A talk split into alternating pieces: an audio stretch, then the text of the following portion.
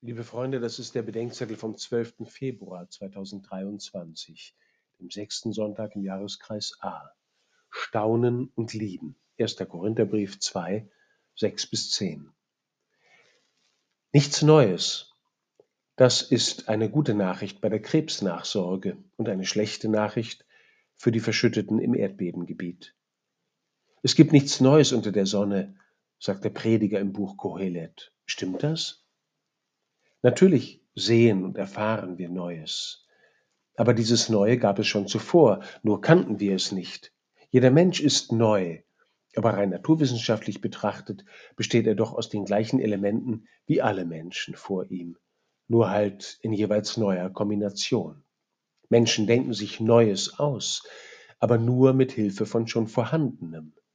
Es gibt also Neues aus Altem, aber wirklich vollkommen Neues? Paulus spricht im ersten Korintherbrief über den Inhalt der christlichen Botschaft. Die besteht nicht in Informationen über Gott und die Welt, nicht in Verhaltensweisen oder Lebensweisheiten. Sie kommt aus der Begegnung mit etwas völlig Neuem, mit etwas, was kein Auge gesehen und kein Ohr gehört hat, was in keines Menschen Herz gedrungen ist. Es ist die Begegnung mit dem Geheimnis der verborgenen Weisheit Gottes. Geheimnis ist für Paulus nicht eine zurückgehaltene Information oder ein verborgener Sachverhalt. Das griechische Wort ist Mysterion. Und dieses Mysterium der verborgenen Weisheit Gottes beginnt sich im Leben und Sterben Jesu zu enthüllen. Das Mysterium bleibt unbegreiflich, aber es ist nicht unverständlich. Der Mensch kann es nicht umfänglich erfassen, aber es spricht den Menschen dennoch als geistiges und vernunftbegabtes Wesen an. Warum? Um ihn zu verherrlichen, sagt Paulus, um ihn also im Lichte Gottes mit seiner ganzen noch unbekannten Schönheit und Größe zum Vorschein zu bringen. Mit dem Mysterium ist es wie mit einer Quelle. Etwas schenkt sich, was anders als geschenkt nicht zu haben ist. Wer versucht, sie mitzunehmen, hat nur eine Pfütze in der Hand, sagt der Philosoph Jörg Splett. In der Begegnung mit Jesus enthüllt sich die Weisheit Gottes und an der scheiden sich die Geister, sagt Paulus. Die Machthaber dieser Welt haben sie nicht erkannt.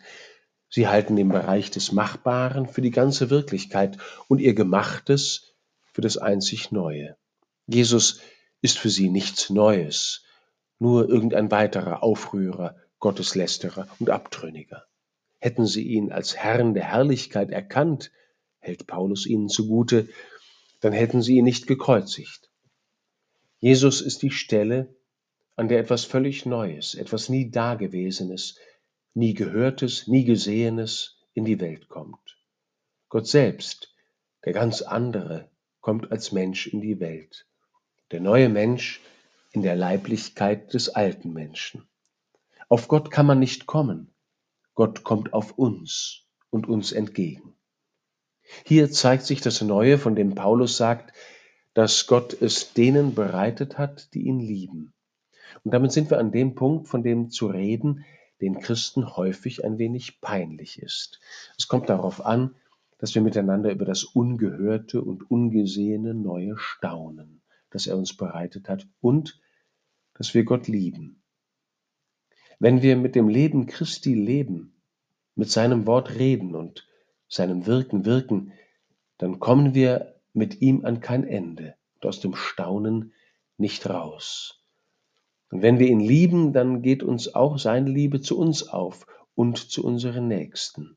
Stofflich gesehen sind unsere Nächsten nicht etwas Neues, aber geistlich gesehen sind sie jemand Neuer. Sie sind Neues von Gott.